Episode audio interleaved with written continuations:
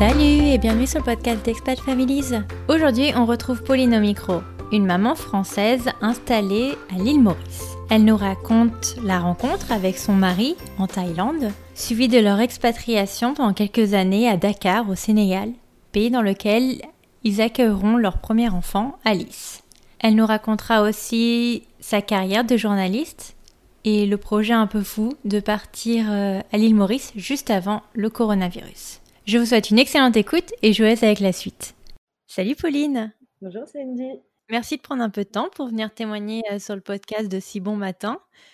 Euh, écoute, j'aimerais bien, pour démarrer cet épisode, que tu nous dises un peu qui tu es, où est-ce que tu habites et de qui est composée ta famille. Alors, donc je m'appelle Pauline, j'ai 30 ans, je vis actuellement à l'île Maurice depuis un an avec mon mari Gabriel et ma petite fille Alice qui a eu deux ans en novembre. Est-ce que tu peux nous rappeler, parce que je suis sûre qu'il y a des brels comme moi qui sont nazes en géographie, est-ce que tu peux nous rappeler où est l'île Maurice?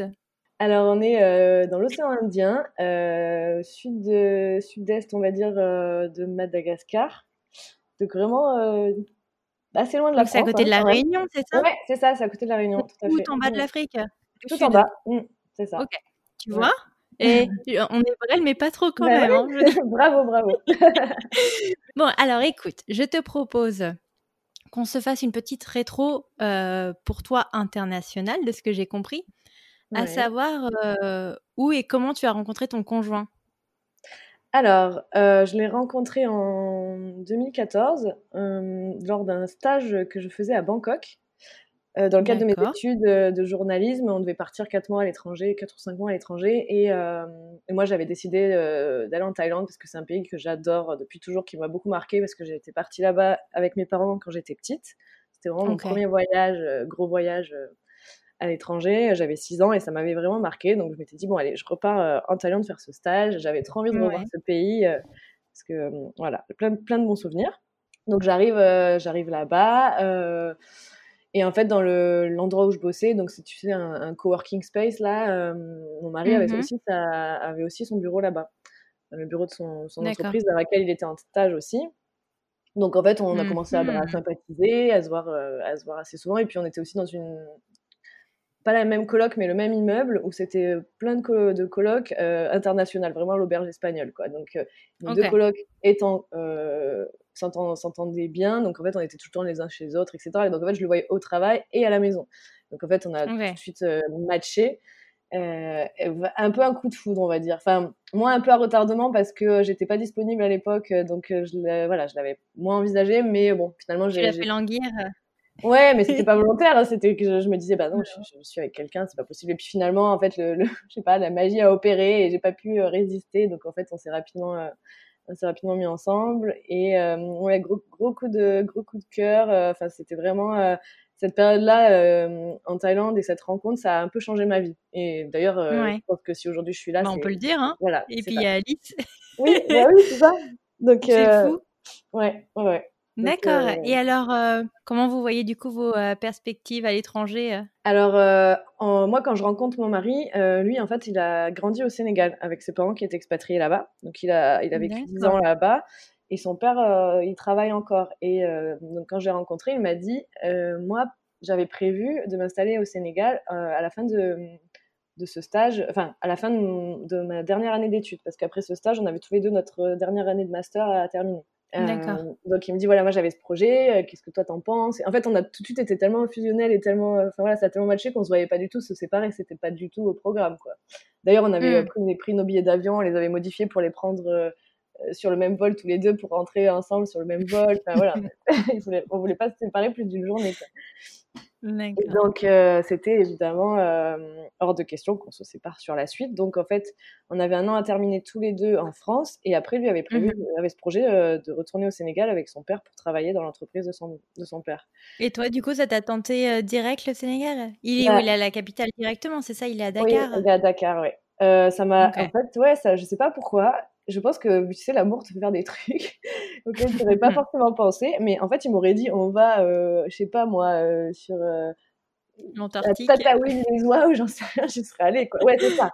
Il n'y avait pas de... il y, avait rien qui aurait pu m'empêcher, je pense, de, de, rester avec lui. Quoi. Et il se trouve que finalement, le Sénégal, ça me, ça me, disait quand même bien, même si je connaissais pas, mais moi, dans la famille, ils ont, mes parents, mes oncles, etc., ont beaucoup voyagé en Afrique et vécu en Afrique. Alors, pas au Sénégal, mais dans d'autres pays d'Afrique de l'Ouest et, euh, euh de l'Est aussi.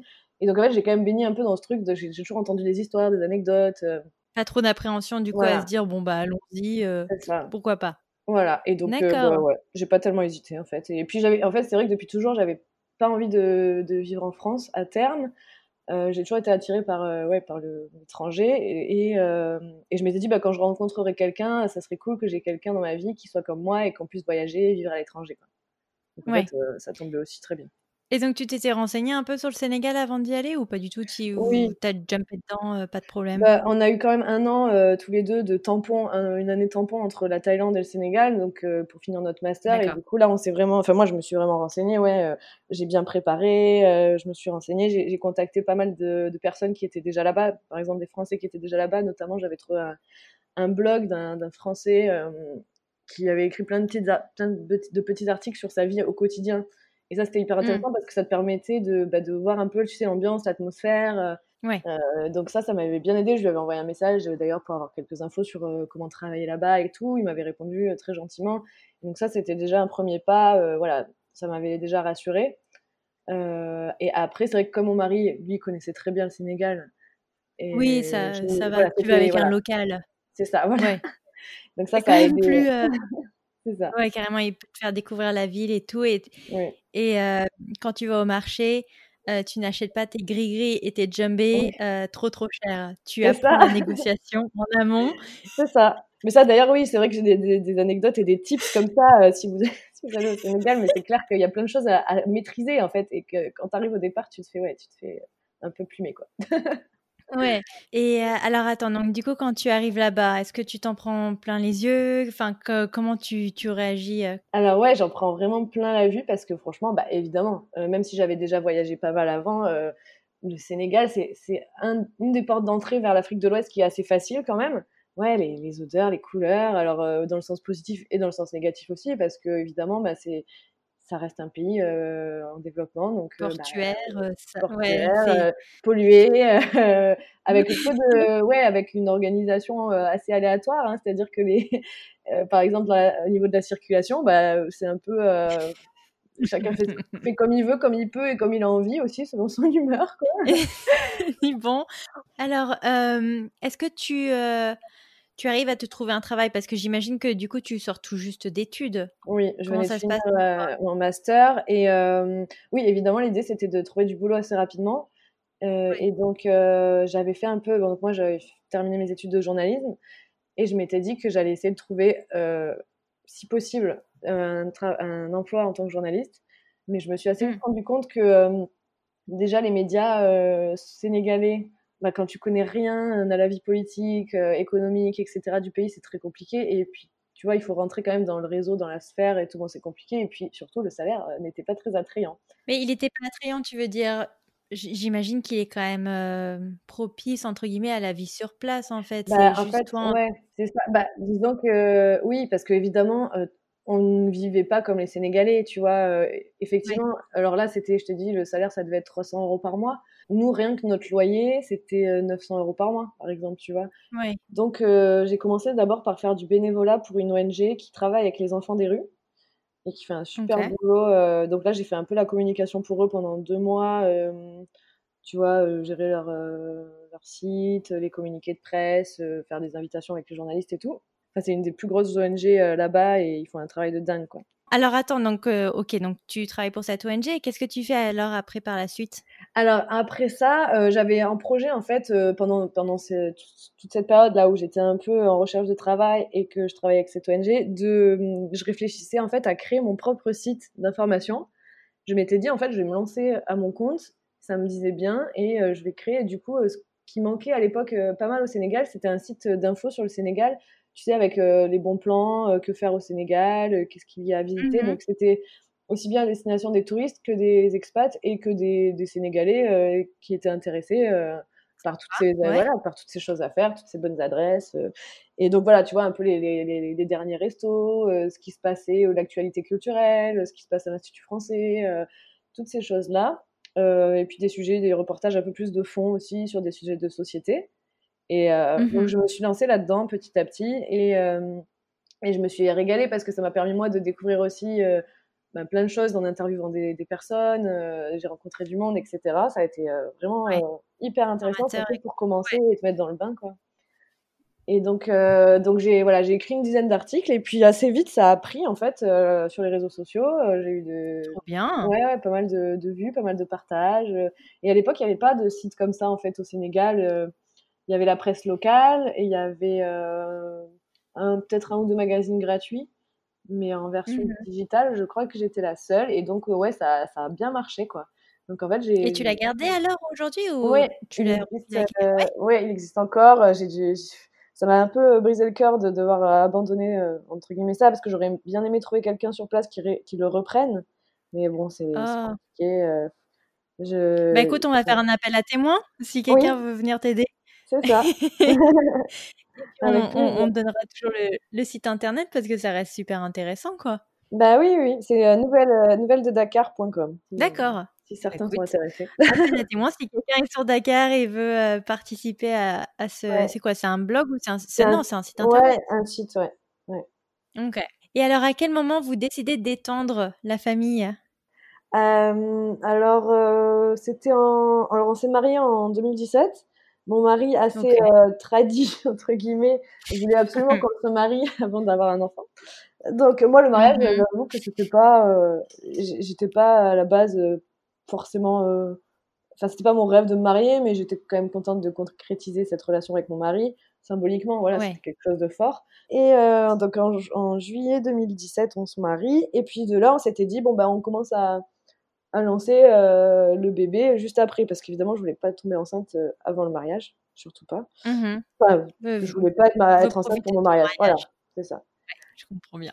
Et, euh, du coup, on se lance. Donc, j'ai arrêté la pilule, je crois, juste après le mariage. Et, et en fait, j'ai eu un petit coup de, un petit coup de stress, donc je l'ai reprise au bout d'un mois. Oh. je me suis dit non mais en fait là c'est quand même on parle quand même de faire un enfant tu vois c'est quand même une énorme décision dans ta vie. Responsabilité, ouais. non, c'est clair. Voilà.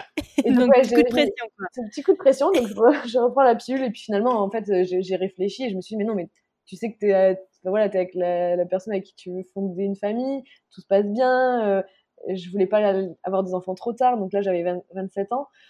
Et je me suis dit, non, mais c'est bon, de toute façon, si ça arrive dans un an ou dans six mois, qu'est-ce que ça va changer dans ta vie? Absolument rien, tu vois. Donc, euh, je, finalement, je me relance. et, euh, et, euh, et, je suis tombée enceinte assez rapidement, au bout de 4 mois, je dirais. ah, trop bien. Oui, mais ça prend quand même 4 mois. Tu vois, c'est ça qui me fait rire à chaque fois, c'est que je sais pas pourquoi quand tu es jeune, quand as, genre, je sais pas, quand tu commences à prendre la pilule, tu te mets une pression mmh. monumentale. Genre, oulala, tu te mets un réveil sur ton téléphone pour la prendre à un moment X.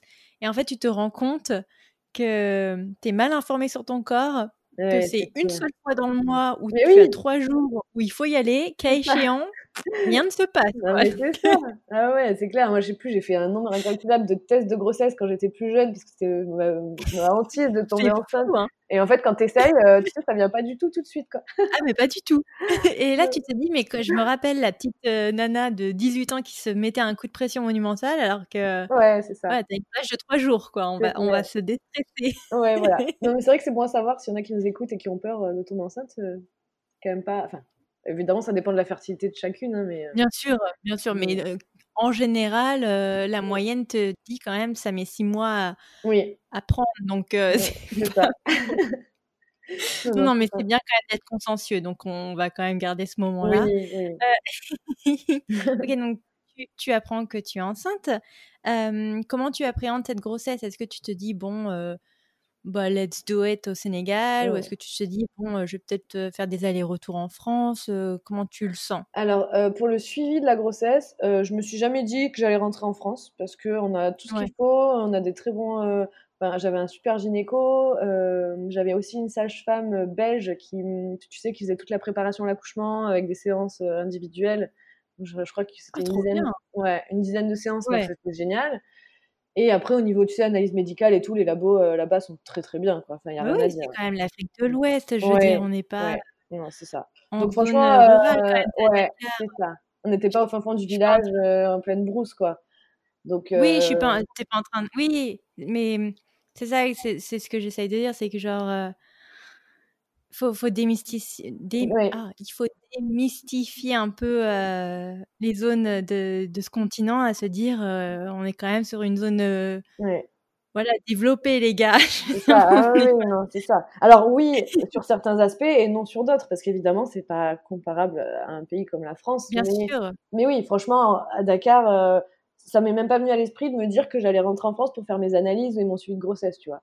Par contre, je me suis posé la question, évidemment, pour l'accouchement parce que c'est vrai qu'on nous avait dit que par exemple ils n'avaient pas un très bon système de tu sais de, de réa et de néonat en cas de par exemple en cas de prématuré ou en cas de voilà de euh, de bébé qui aurait été un peu en insuffisance cardiaque ou tu sais qu'il faut enfin voilà ouais, tu peux pas prendre trop de euh, non plus là ils sont pas très très bien équipés. C'est pas qu'ils ont pas les compétences c'est qu'ils n'ont pas je crois le matériel oui, ils n'ont pas le service un truc comme ça, Ouais. et donc là c'est vrai qu'on s'était dit quand même est-ce qu'il faudrait pas mieux aller accoucher en France? Et moi, en même temps, dans ma tête, assez vite, je me suis dit, mais j'ai pas du tout envie de rentrer euh, trois mois avant l'accouchement, passer encore un mois sur place. Donc, ça faisait, ouais, au moins quatre mois euh, en France, où il aurait fallu qu'on se loue un appart parce que chez nos ouais, c'était compliqué. De rien. Et puis, en fait, euh, t'es pas chez toi, quoi. Donc, non, c'est clair. Moi, je m'étais dit, accueillir un, un, bébé dans ta vie, c'est déjà tellement énorme. J'ai envie d'être chez moi et d'avoir mes repères, quoi. Ouais, non, mais je, je sais que j'ai eu quelques cas d'invités qui rentraient en France pour accoucher et c'est vrai que mine de rien, c'est quand même assez courageux parce que quitter sa maison, il faut gérer la logistique avec potentiellement les aînés des, enfin avec les enfants, enfin ça. reste quand même une organisation quoi. C'est pas bah, anodin. C'est ça. Oh oui, non, franchement, moi c'est vrai que j'ai choisi la facilité et, et puis après j'avais un super gynéco qui m'a beaucoup rassurée aussi et qui m'a dit de toute façon, s'il y a le moindre euh, problème pendant la grossesse et s'il y a le moindre risque, je vous dirais d'aller en France. Donc, euh, je me suis dit, bon, ben ok, tant qu'il me dit pas. Bon? Par exemple, souvent pour les grossesses gémellaires, ils préfèrent envoyer les, femmes en France. Ok. Parce qu'il y a bah, plus de risques de prématurité, etc. Ouais. ouais. Mais alors, euh, comment ça se passe, par exemple, si on démarre trimestre par trimestre, ton premier trimestre, comment ça se passe? Alors, premier trimestre, bah, très contente euh, d'être, enfin, d'attendre un bébé évidemment parce que c'était un, projet qu'on avait, dont on avait envie tous les deux. mais par contre, c'est marrant parce que psychologiquement, je me suis pris mais un, un, peu un mur en pleine face, quoi. c'est, je sais pas trop comment, comment l'expliquer, mais j'étais jusqu'au cinquième mois, je dirais, mais vraiment très souvent au fond du trou, vraiment déprimée. Quoi. Et, je te comprends. Ouais. J'ai exactement le même cas euh, pour cette grossesse-là. Euh, c'est-à-dire que je chialais tous les jours. Et je veux dire, il n'y avait rien qui pouvait y faire quoi que ce soit. C'était le fond du trou, quoi. Ouais, c'est ça, c'est dingue. et en fait, euh tu n'arrives pas à prendre du recul et à te dire. Alors, souvent, je me disais, ça doit être la grossesse, mais parfois, tu te dis, est-ce que c'est pas juste moi qui ai un problème, tu vois? Parce que parfois, tu as, du mal à te raisonner, à te dire que c'est que la grossesse. Donc, je me dis, mais qu'est-ce qui va pas? Pourquoi ça va pas? Je me rappelle, avec mon mari, on était parti à Madrid un week-end euh, j'étais à 4 mois, ouais, 4 mois de grossesse et j'ai passé le week-end à pleurer, quoi. Et, et, même lui, le pauvre, il comprenait pas qu'on était à Madrid, dans une super ville, on a fait des trucs super sympas et tout. Et, et la fille, elle, elle, passe son week-end à pleurer. Et du coup, ça, ça a été vraiment la claque parce qu'en fait, j'avais vraiment cet imaginaire un peu, bah, je pense naïvement, tu sais, de la femme enceinte qui est rayonnante, euh, qui euh, voilà qui pétille qui, euh, qui, est tout est beau tout est ouais, je, son ventre euh, amoureusement. Enfin tu sais vraiment j'avais ce, ce, truc un peu peut-être bah je sais pas naïf de, de, cette histoire. Mais alors du coup je me suis mise à écrire des, des genres de chroniques sur ces sur cette période là parce que ça m'a enfin voilà j'avais besoin d'évacuer le truc et bon ça passe par l'écriture souvent j'aime bien et euh, bah justement, pour mmh un peu démystifier ça et, et casser ce, ce cliché qu'on a, tu vois, de la femme enceinte qui a envie de fraises euh, et de glace à la vanille à 3 heures du matin et que son mari va gentiment aller lui chercher euh, au supermarché. Euh, enfin, tu sais. Et, et, du coup, je pense que j'étais dans un truc, de, dans un mauvais mood où je disais, ah, mais voilà, c'est tout des. voilà, tu vois, j'étais un peu. Voilà, c'est ça. Et, et, donc, voilà, donc j'écris des, des, des, petits trucs comme ça, un peu assez sarcastiques finalement, mais pour bah, en fait dire que non c'est pas que ça c'est pas comme ça chez tout le monde et alors à la base j'écrivais ça pour moi puis par la suite j'ai continué toute ma grossesse à écrire euh, ces chroniques que j'ai nommées envie de cornichon justement pour rester dans ce bah, dans ce hors cliché qui est le cliché de base envie de fraise quand t'es enceinte parce que c'est plus beau de dire j'ai envie de fraise que j'ai envie de cornichon du matin au soir quoi c'est pas sexy les cornichons mais moi c'était ça j'avais envie de cornichon euh, tout le temps et voilà. C'est des trucs au vinaigre, les trucs très vinaigrés. Euh. Oui, c'est ça. Ouais. Moi, je me rappelle pour ma première grossesse, mon. Euh, je sais plus comment ils appellent ça en anglais, mais mon craving, c'était genre des endives avec de l'huile et ah! du vinaigre balsamique. Genre, je n'ai jamais compris pourquoi je me tapais des endives. c'est vrai que c'est pas très sexy non plus, les endives.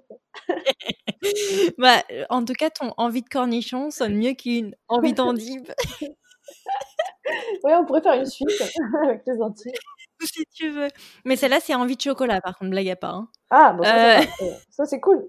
Donc, euh, ça dépend. Et euh, je sais pas. Ouais, je... Après, apparemment, en fonction de si tu attends une fille ou un garçon. Oui, c'est vrai. Euh, là, de ce que tu me dis, toi, donc visiblement, comme elle s'appelle Alice, j'imagine que tu attendais une fille. Oui. Là, j'attends une fille. Je me dis quand même, c'est quand même bizarre que deux grossesses où tu attends une nana, tu es au bout du trou. Ah oui, t'as raison. Oui, c'est vrai. C'est vrai qu'il y a peut-être quelque chose au niveau des hormones qui sont différentes. je ne sais pas du tout. Parce que là, le pour ma première, donc un garçon, euh, j'étais exactement l'archétype de la nana. Euh, Insupportable, quoi. ouais, la nana, la nana ouais, que tu as envie de taper, quoi. Ouais, c'est ça. C'était moi. D'accord. donc, comme quoi, chaque grossesse est vraiment particulière. Hein. Ouais, je, je tiens le bah, c'est rassurant, euh, ouais. c'est rassurant parce que je me dis que potentiellement, moi, pour la deuxième, je, je serais peut-être pas aussi déprimée. Quoi. c'est vrai, c'est vrai. Non, non, vraiment. Et ce qu'il faut pas oublier les gens, c'est d'envoyer des messages toujours aux nanas, même si c'est leur deuxième grossesse, à savoir comment elles vont, parce que chaque grossesse est différente. On ne prend pas pour acquis une grossesse. Ouais, c'est vrai. c'est vrai qu'on a tendance à se dire, bon, elle, sait ce que c'est. oui, elle connaît, on s'en fout, alors que celle-ci, je suis au bord. Mais je, je te jure, ah donc déjà, tu es au fond du gouffre. Euh, ça se dit au fond du gouffre, je ne sais plus. Et, euh, et personne ne prend de tes nouvelles, quoi. ouais, t'es un peu laissé euh, sur, le, sur le banc de touche. Ouais, mais dans ton cas, ça ne peut que aller mieux pour les prochaines grossesses, tu vois. Oui, bah c'est clair. Ouais. Tu de... C'est ça. tu pars du trou et tu remontes. Ça peut pas être pire. Voilà. Mais c'est vrai qu'après, à côté de ça, euh, j'ai eu de la chance parce que physiquement, ça allait très bien. Tu vois, j'ai pas eu de nausées, ah, euh, enfin, à peine quelques petites nausées, mais rien de. de voilà. Euh, ouais, franchement, physiquement, j'ai pas eu de problème. À part la fatigue. C'est déjà ça. Ouais. Mais bon, t'avais quand même le mental, j'ai envie de dire. Ce serait bien de balancer les deux, les gars, quoi. Bah ouais, c'est ça. Et alors, le reste de ta grossesse, comment ça se passe? Bah, Ça se passe bien. Franchement, à partir du 5-6e mois, je me sens super bien, en forme. Ah, t'as quand même 5 6 mois, c'est quand même plus de la moitié. Hein. Ouais, ouais, bah oui, c'est clair. Mais il fallait bien qu'à un moment donné, ça aille mieux. Enfin, sinon, ça c'est vrai. Donc ouais, ça, ça, là, ça allait super bien. Euh, j'étais, euh, ouais, j'étais bien, j'étais en forme. Euh... Puis là, tu sens ton bébé bouger et tout, donc c'est vrai que je pense que ça a aidé. C'est magique. Ouais. C'est quand même cool. Ah ouais, c'est clair. Et du coup, ouais, non, là, franchement, toute la fin de grossesse, euh, ça allait super bien. j'ai fait mon petit voyage en France. Je suis rentrée un mois en France pour passer l'été là-bas, euh, je suis revenue, etc. Enfin, je suis revenue avant d'être euh, trop enceinte pour pouvoir revenir au Sénégal quand même. et, euh, et, non, et enfin, super quoi. Franchement, super fin de grossesse. Ok. Et alors, comment se passe le jour J? Allons-y. Comment se passe ton accouchement? Euh, en fait, euh, j'ai été déclenchée parce que ça faisait pas mal de jours que j'avais des contractions qui me faisaient pas mal, mais, euh, mais qui inquiétaient un peu mon gynéco parce qu'il me disait qu'elles sont quand même fortes, même si vous les sentez pas, et j'ai peur que ça épuise le bébé. Et je pense que étant au Sénégal, ils prennent beaucoup plus vite la décision du déclenchement que ce qu'ils le feraient en France, parce qu'évidemment, ils veulent pas, encore une fois, risquer. ouais, pas de prendre de risques. Ouais, c'est clair. Donc, il m'a vite un peu envoyé sur le déclenchement, et c'est vrai que moi, à l'époque, j'étais pas pas hyper renseigné sur tout ça. Et puis surtout, je lui faisais confiance, n'étant pas, dans, n'étant pas en France.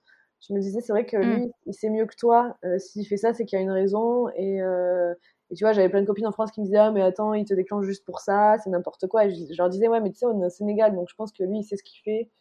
Il ne veut pas prendre de risques. Donc, euh, ok, c'est peut-être trop tôt, mais c'est pas grave. J'étais à 15 jours du terme. Non, oui, à 15 jours du, du terme, c'est ça.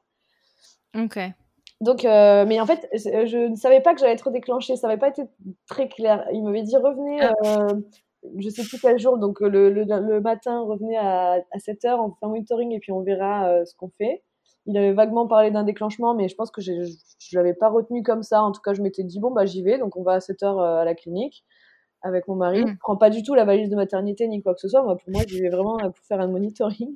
Et puis là, j'ai, enfin, l'anecdote qui me fait un peu rire, c'est que donc lui, il n'était pas encore là, et j'arrive, je m'installe, et puis les sages-femmes m'amènent, tu sais, une petite blouse euh, que tu enfiles quand tu es hospitalisé, là. Je leur dis, mais pourquoi euh, Je viens juste faire un monitoring, moi. Hein. Elle me dit, ah non, non, non, là, on vous déclenche. Hein. et je leur dis, mais comment ça, on me déclenche Moi, j'ai pas vu gynéco, on n'en a pas parlé, je suis pas prête, je suis pas coiffée, enfin, j'ai pas ma valise. Je, je me suis pas lavé les cheveux, les gars, qu'est-ce qui se passe? Je suis on est où? Et elles me disent euh, bon ben euh, le gynécologue va passer vous voir pour vous expliquer, mais enfiler là, euh, ça vous engage à rien quoi. Ça m'avait fait rire cette phrase. Et j'avais dit, je leur avais dit bon ok je mets la blouse, mais je vous préviens, ça veut pas dire que je reste. Hein. et donc, donc là le gynéco arrive et en fait il me dit que voilà en regardant mon monitoring, et il valait mieux qu'on déclenche aujourd'hui.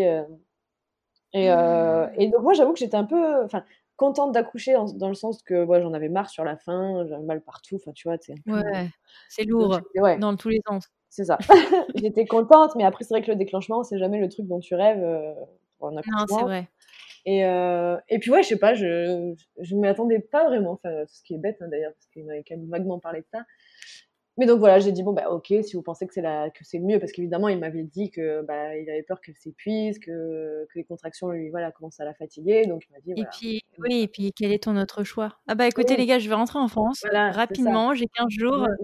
non mais c'est vrai que je pense que si j'avais un peu insisté, il, il aurait peut-être été d'accord pour attendre 2-3 jours, voir si ça se déclenchait pas naturellement, mais oui moi, je pense que ma fille n'était pas du tout prête à sortir à ce moment-là, pour le coup, tu vois. Et c'est là où je trouve que les déclenchements, c'est un peu contre nature, même si parfois tu n'as pas le choix. C'est que ben, ton bébé, il, est, pas du tout, du tout prêt. Et puis elle, elle était même pas en bas. Euh, euh, enfin, tu vois, donc. Euh, et donc, bon, après quelques. Moi, je m'étais quand même préparée avec ma sage-femme belge bien à l'accouchement. Dans l'idée, je voulais un accouchement pas sans péridurale, mais je m'étais dit, je vais essayer de tenir le plus longtemps possible, gérer la douleur. Donc, j'avais fait de l'hypnose pour me, tu vois, pour mmh. apprendre à à gérer les contractions. À contrôler la douleur, ouais. ouais. Et ça, ça m'avait bien aidé parce que du coup, alors, ils m'ont déclenché, j'ai tout de suite eu des grosses contractions. Et, euh, et en fait, ce qui était bizarre, c'est qu'à chaque contraction, ma fille remontait dans le, dans le haut du ventre au lieu de descendre, tu vois.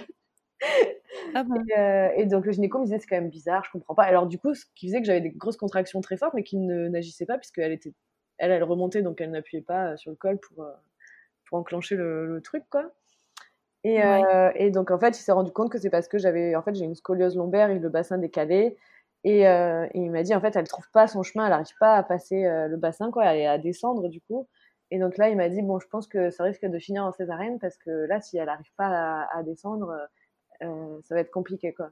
Puis en fait, il y a eu un moment où elle a, elle a carrément eu son cœur, tu sais, qui a, qui a fait un, qu'on appelle ça? Ah, une inconstance, non? Ouais, enfin, son cœur a, a ralenti, quoi. Et, euh, et, donc là, ils sont tous arrivés d'un coup, tu sais. Et euh, là, il m'a dit bon, allez, on va au bloc euh, césarienne, quoi. On n'attend pas. Donc, euh, tu vois, pour ça, super, quoi. Enfin, le mec, je pense que là, vraiment, il a pris les bonnes décisions. Il a été réactif. il a pas essayé de prendre le moindre risque. Il aurait peut-être pu attendre, tu vois. Si ça se trouve, ça, ça l'aurait fait. Mais franchement, moi, je, enfin, je regrette pas du tout, quoi. Il a, il a géré. ça a été.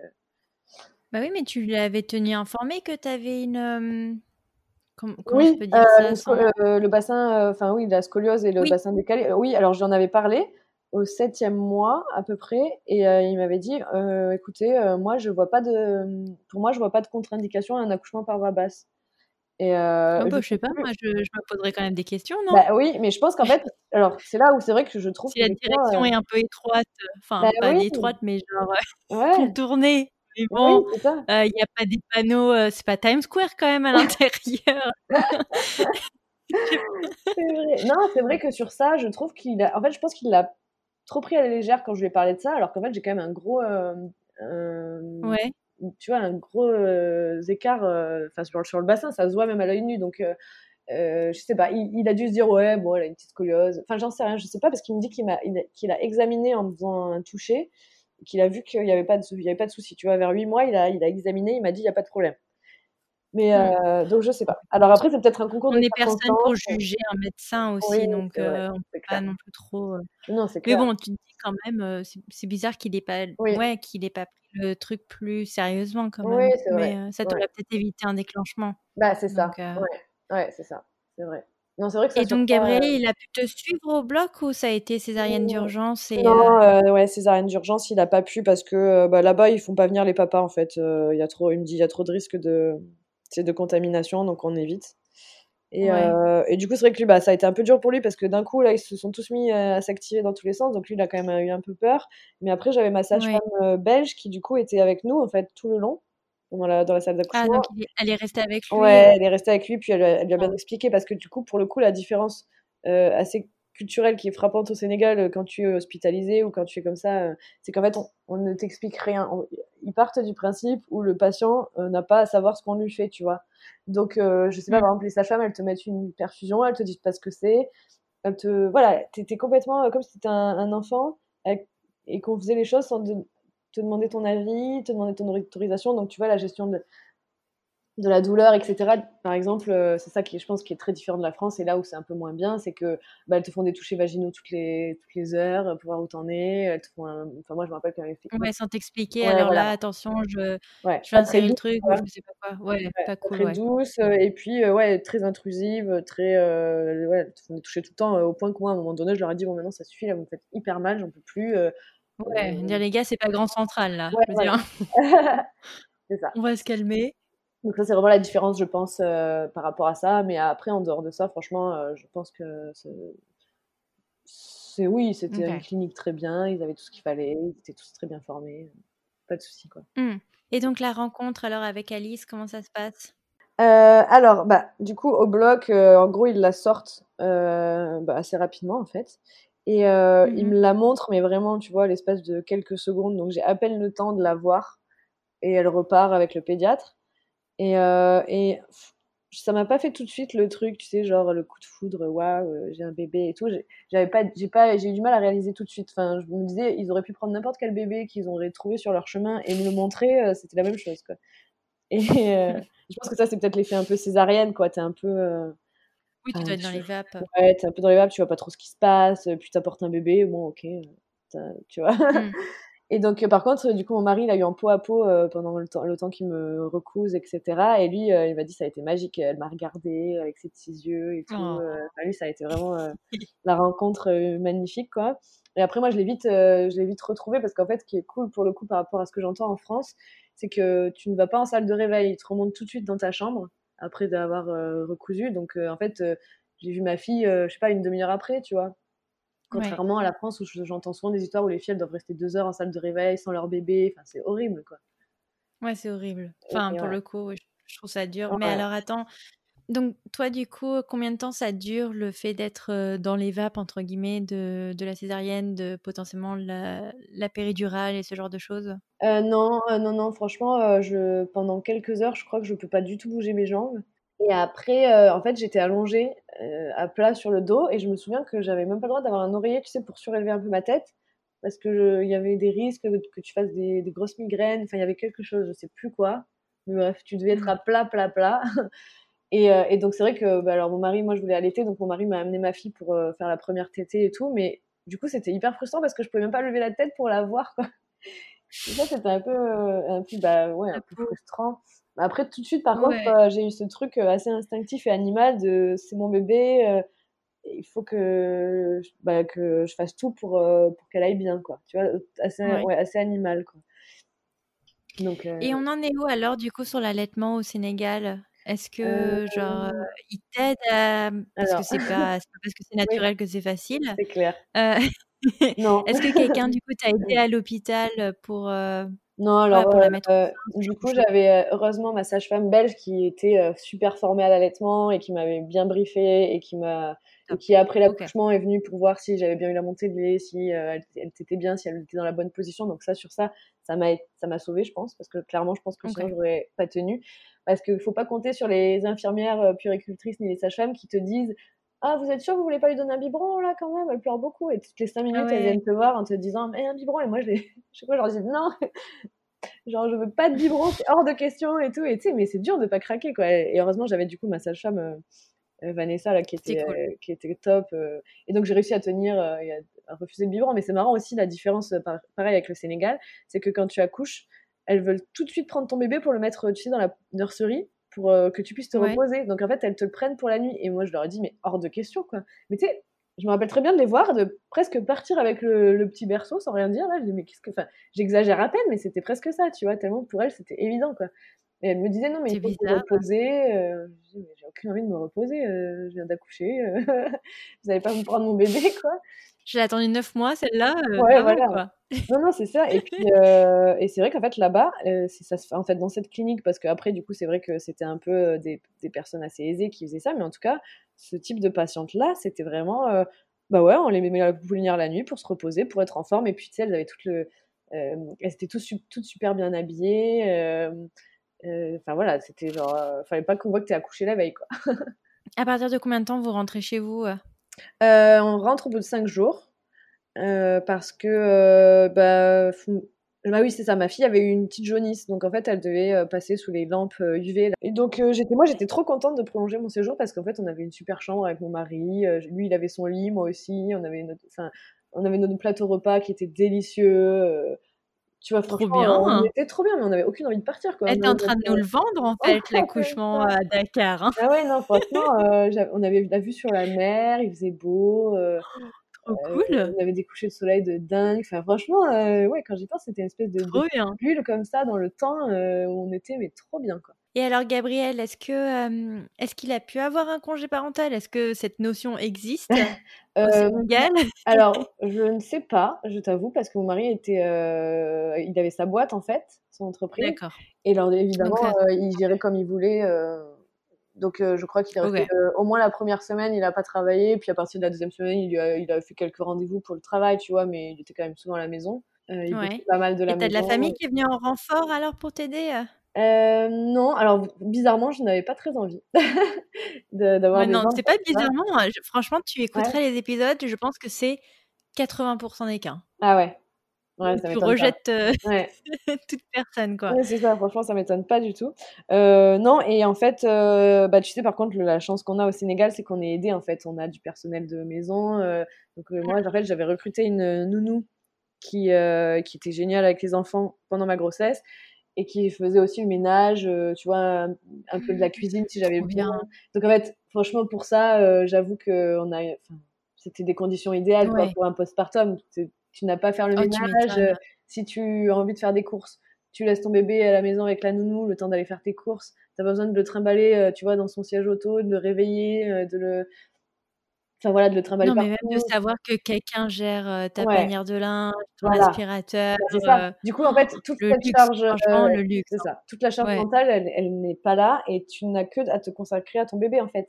Donc je pense que j'ai eu un postpartum super facile grâce à ça, mais parce que mais ça devrait être presque obligatoire pour toutes les femmes en fait, tu vois, d'être aidée comme ça parce que je pense que psychologiquement ça, aide à bah, limiter les baby blues, les dépressions postpartum, enfin j'en sais rien, mais je suis persuadée que c'est ouais, en tout cas, moi, du coup, j'étais collée à mon bébé tout le temps. Euh, et voilà, quoi, je me suis consacrée qu'à ça. Tu as raison, je pense que ça devrait être un service à, l'humanité. C'est ça. De proposer deux semaines d'aide à la maison. Quoi. Clair. Oui, donc du coup, tu as cette amie qui reste avec toi pour t'aider? Oui, elle reste avec moi pour m'aider. Euh, moi, je mets un peu en stand-by euh, mon site parce que bah je sais pas ça ça m'intéressait plus trop en fait à ce moment-là je pense tu vois.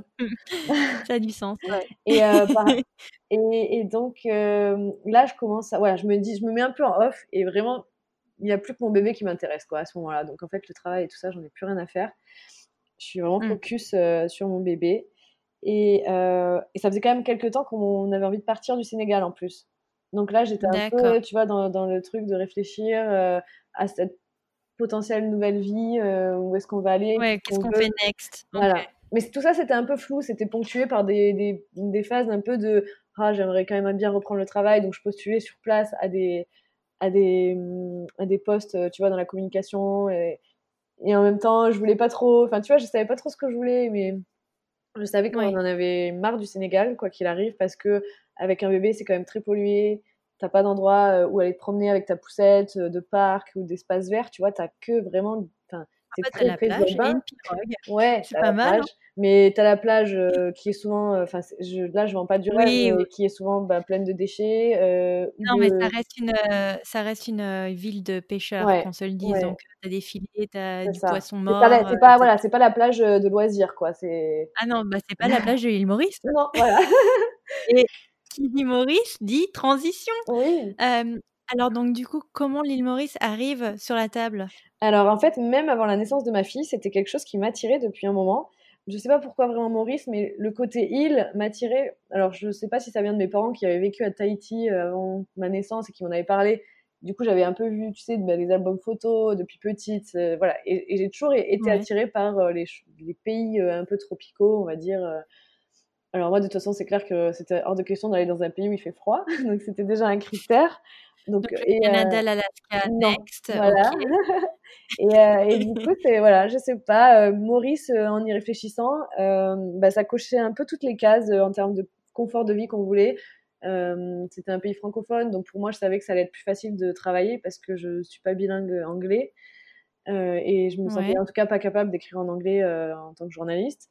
Donc je voulais quand même un pays francophone, mais pas forcément euh, parce qu'on aurait pu dire oui, mais pourquoi pas la Réunion, ou pourquoi pas euh, les Antilles? Oui, la Martinique. voilà. ouais. En fait, on voulait pas la France, tout simplement. Et euh, même si c'est des îles, ça reste la France, tu vois, dans la culture. Alors, oui. quand même la culture créole, etc. Mais on voulait vraiment quand même ce côté. C'est ça, on voulait, voilà. Donc on s'était dit donc pas la France, donc une île, pas la France, etc. Finalement, quand tu élimines, il ne reste pas tant que ça. Donc, à quel moment vous vous dites euh, OK, euh, let's go, let's do it? Euh, on se dit, ce qui a été un peu le déclencheur, c'est que, donc, toujours, je sais pas, ma fille va avoir 6-8 mois. Là, ça a été un peu compliqué, je pense. Je me suis pris un espèce de, contre-coup du postpartum, mais à retardement, où ça commence à être un peu compliqué. tu sais, de trouver cet équilibre de maman, de qu'est-ce que je veux pour moi, qu'est-ce que, comment est mon couple. Enfin voilà, tout ça a été un peu, c'était un chantier, on va dire. Et, euh, et donc, euh, c'est une période voilà, où, avec mon mari, on se disputait beaucoup sur euh, tout ça. Et bah, parce que en plus, tu as la fatigue derrière, elle faisait passer nuit, enfin voilà. Et donc, je t'avais dit à mon mari, moi, ce projet de Maurice, et on m'avait dit oui, mais ok, tu vas à la Maurice, mais comment, avec quel argent Enfin, tu vois, on n'a rien tous les deux parce qu'on on, s'était dit, on y va, mais on n'a rien. On n'est pas envoyé par une entreprise qui nous fait venir. On a, tu vois, on arrive. oui, vous êtes tous les deux à votre compte, oui, rien. Ouais, voilà. Et donc, euh, et donc lui, il me disait, bah oui, mais bon, euh, moi, j'aimerais bien, quand même que si euh, tu veux vraiment te lancer là-dedans, tu cherches du boulot sur place, tu vois, parce que c'est vrai que c'est moi qui l'avais suivi au Sénégal et il m'avait dit, je pense que ça serait cool que cette fois, ça soit moi qui te suive. mais s'il est entrepreneur, il peut pas travailler de partout? C'était un peu compliqué parce qu'en gros, lui, il avait arrêté le travail qu'il faisait avec son père pour lancer sa société au Sénégal avec un, ouais, avec Un, un, copain à lui. Et il venait, enfin, il avait créé la société un an avant, je dirais. Euh, donc euh, lui, l'idée, c'était qu'il puisse continuer à faire ça effectivement à l'étranger, tu vois, lancer des filiales euh, à l'étranger. Donc on avait, c'est pour ça qu'on avait aussi regardé Maurice parce que ça, pour lui, c'était envisageable. Mais bon, il m'avait dit voilà, je sens que toi, tu as envie de travailler et c'est vrai que je le vivais très très mal sur la fin de plus travailler. Et donc il m'avait dit mmh. il faudrait que tu essayes de, trouver, de trouver un boulot avant qu'on arrive, au moins qu'on ait quelque chose, tu vois ce qui était vrai. Euh, et du coup, j'avais postulé pour, euh, pour un super job, euh, machin, ça s'était très bien passé, j'avais fait pas mal d'entretiens, et donc en fait, on s'était dit, il m'avait quasiment dit oui, tu vois, en off. Donc là, on s'était dit, bon, bah super, t'arrives avec un job, c'est génial, machin, et puis finalement, au dernier moment, ils m'ont dit non. Mais du coup, ça nous avait quand même finalement permis de nous lancer et de concrétiser ce truc où on s'était dit, on y va dans tous les cas, tu vois. D'accord. Et, donc ça, c'était au mois d'août, et on, et on s'était dit, bon, bah, en décembre, on y va, quoi qu'il arrive. Sans y avoir mis un pied au, au préalable? Oui, euh, c'est vrai qu'on est arrivé, on n'avait jamais mis les pieds à Maurice, donc c'est clair que c'était risqué. Mais on s'était dit, euh, d'un autre côté, si ça va pas, alors bon, on avait quand même bien étudié le truc hein, avant de se lancer, mais on s'était dit, c'est vraiment, je, je, ne sais pas pour quelle raison ça ne va pas et, ça, et on déteste euh, Maurice, bah, on rentrera, tu vois, on rentrera soit en France le temps de, de, trouver quelque chose d'autre, soit au Sénégal. Enfin, bon, on est, tu vois, je me suis dit, au pire des cas, c'est un aller-retour en avion, tu vois. Donc, euh, ouais. Donc ouais, je pense qu'il faut relativiser quoi. Tu vois, c'est jamais euh, la décision de ta vie où tu ne peux pas euh, que tu ne peux pas changer ou tu ne peux pas revenir en arrière. Tu vois, y a, voilà, je me dis, faut pas hésiter à se lancer et puis tu verras quoi. C'est pas mmh voilà. Enfin moi je le voyais comme ça. Je me disais c'est pas un enjeu non plus extraordinaire. Donc vous partiez du Sénégal, comment tu te sens? Est-ce que tu es sereine, pas sereine, stressée? Alors, ça se passe? franchement, non. Alors, aucun regret de partir du Sénégal parce que ça faisait un moment qu'on y pensait, donc on était bien préparé psychologiquement. Donc ça, c'était cool. Et donc non, pas stressé. Après, on est passé en France. Euh, on a passé les fêtes euh, de fin d'année en France avec nos familles. Donc ça, ça a fait un peu le tampon entre euh, le Sénégal et Maurice. Et du coup, en mmh janvier, on est arrivé à Maurice, bah, tous les trois. et ouais, franchement, c'était dingue, quoi. On se disait, bah, Et elle avait quel âge alors du coup, Alice? Elle avait 14 mois. Donc encore. Ah ouais.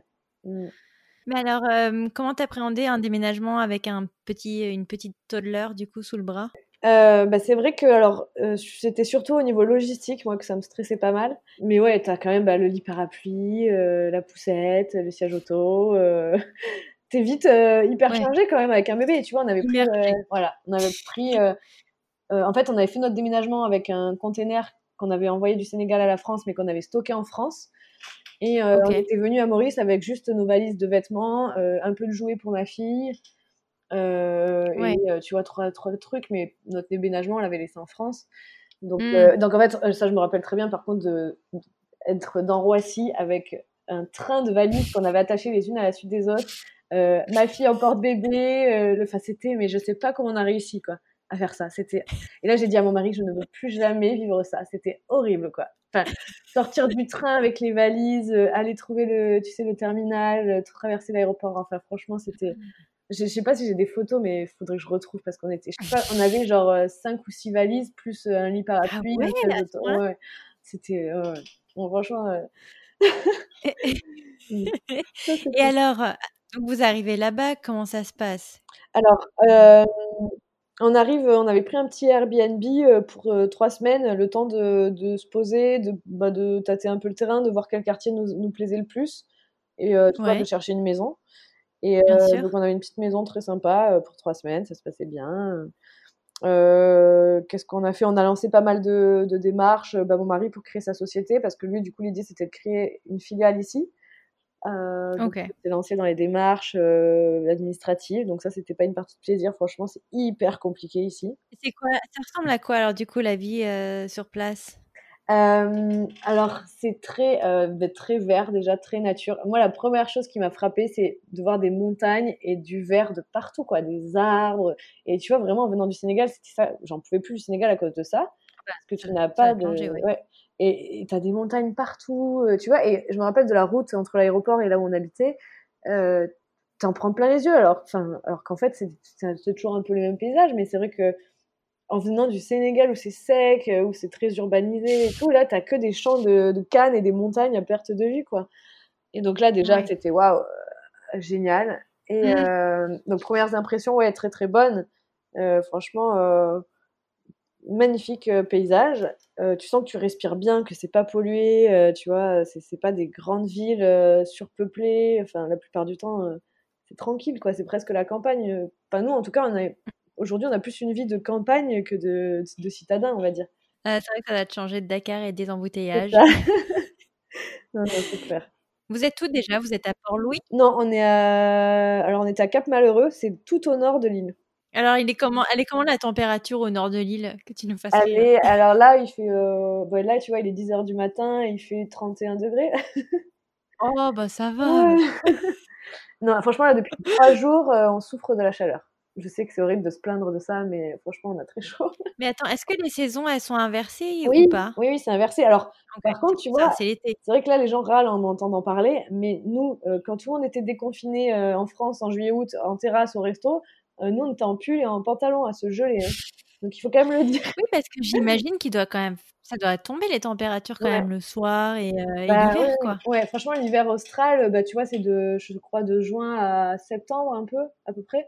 Euh, ouais, t'es en petit pull, tu sors pas en jupe ni en short, t'es en pantalon. Le soir, euh, t'as ta petite laine, tu vois. Enfin, ouais, c'est pas, pas le pôle Nord, hein, Mais c'est vrai que moi, quand il fait 20 degrés, je suis pas, je suis pas bien, quoi. J'aime pas, c'est froid. Non, il faisait 26 degrés aujourd'hui à Los Angeles. Ah oui, bon, ça va. C'est vachement Ouais, mais pas compris. Oui, mais bon, c'est quand même, c'est anormal quand même pour, ah pour la saison. Normalement, on est aux 20 degrés, donc ah peut-être un peu froid pour toi. Il faut quand même mettre une petite veste. Ouais. Mais.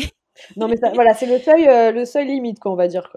Donc, tu arrives là-bas. Est-ce que tu te rapproches de la communauté française? Est-ce qu'elle est grande? Alors oui, bah, il y a quand même beaucoup de Français. Et ce qui est marrant, c'est qu'à chaque fois que je rencontre des Français, ils hein. sont, ouais, et c'est que des gens du Sud. Je sais pas, des Marseillais, des Toulousains. Oui, c'est marrant. C'est marrant. Et, et, du coup, moi aussi, étant du Sud, c'est marrant parce qu'à chaque fois, on se dit ah mais toi, tu viens d'où De Marseille et toi, ben moi, Saint-Rémy. Enfin, c'est drôle, quoi. On arrive à quand quand vous arrivez en... à l'île Maurice? On est en janvier 2020. D'accord. Donc tu arrives pour globalement être clôturé chez toi deux mois après, c'est ça?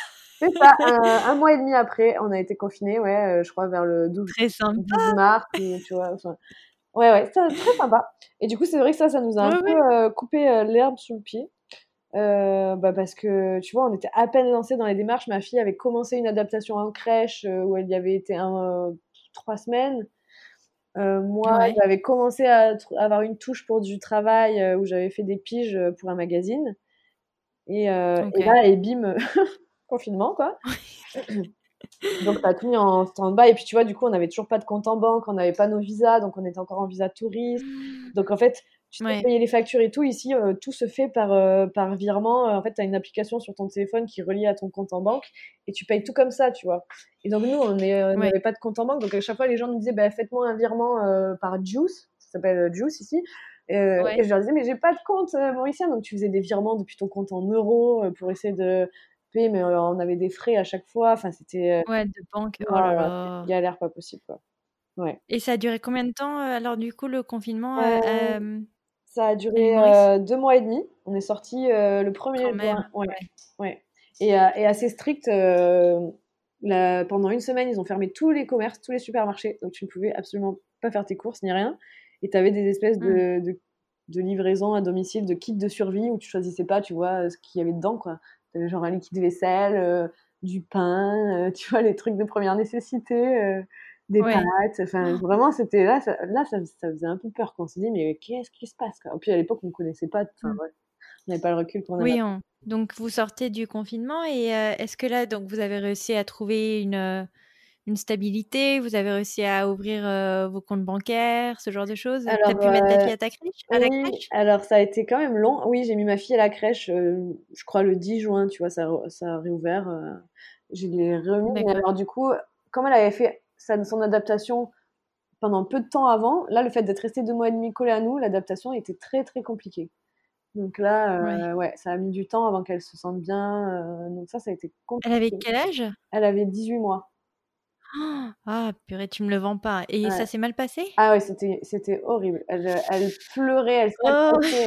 Oh quand je la déposais, elle s'accrochait à mes vêtements. Je devais presque l'arracher à moi, tu vois, littéralement. C'était presque oh, C'était presque violent. C'était horrible. Je te dis, moi, je sortais de là en pleurant tous les matins. Enfin, je crois que c'est le truc le plus dur que j'ai eu à vivre euh, en tant que maman, quoi. Tu me le vends pas là. Non, ouais, je suis désolée, mais franchement. et euh... oh purée, purée. Et euh, j'ai, ouais, j'ai l'impression que plus t'attends, plus c'est dur, quoi. Donc, ouais, c'est euh, ça. Mmh, ouais. Bon, bah écoute, on va, je sais pas, on va prendre notre courage à demain. Et, euh, et tu réussis à te trouver un taf du coup? Oui, alors, alors là où j'ai une chance de dingue, c'est que donc j'avais commencé à faire des piges pour un magazine. Euh, ici. Et euh, bon, le confinement a mis en stand-by. Et puis en fait, juste après le, déconfinement, la directrice du magazine me contacte en me demandant si je cherche toujours du travail. Et elle me demande à ce qu'on se voit. Donc on se voit le lendemain. Et elle me, là, elle me propose un poste euh, bah, de journaliste, rédactrice en chef du magazine à plein temps. Elle me dit, oh, là, on a restructuré, ouais, on a restructuré notre équipe, on s'est séparé de certains collaborateurs, machin. on a vraiment envie que ce soit toi.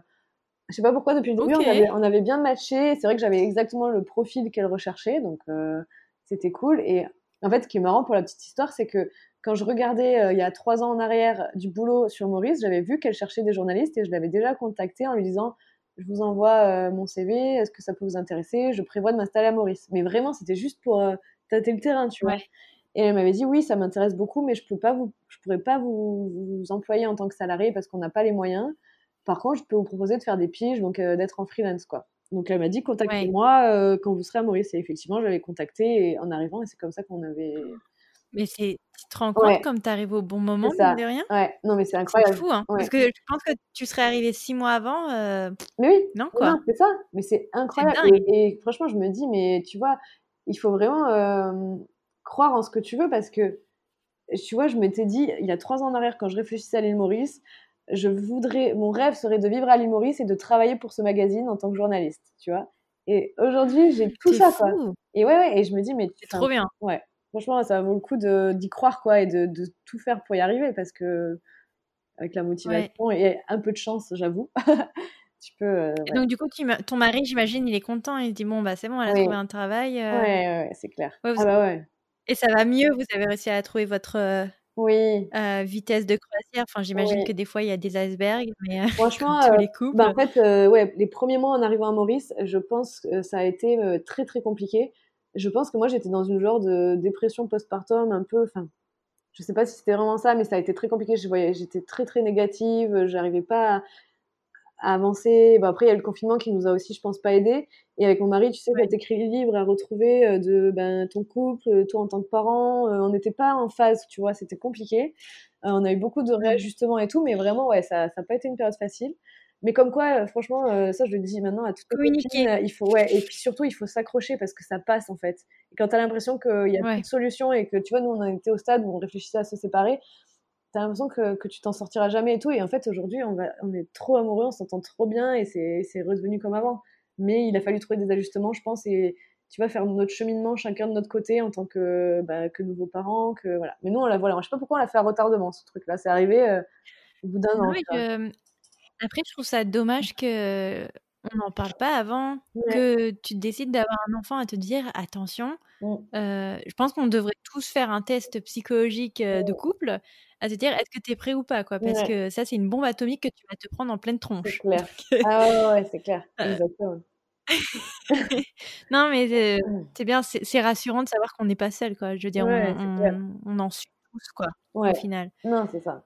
Et alors aujourd'hui, quel bilan tu tires alors de, de, ces deux expatriations Bon, je pense que l'île Maurice, t'as pas nécessairement trop trop encore de, de recul, je pense, pour te dire bon, mais bon, visiblement, vu le travail que tu t'es quand même trouvé là-bas, euh, oui, le bilan a l'air assez positif. Euh, j'ai quand même, ouais, j'ai vraiment une chance de dingue. Euh, mon travail est, exceptionnel. Je, je, teste plein de choses pour pour le travail. Tu vois, genre là, j'ai fait de l'hélicoptère.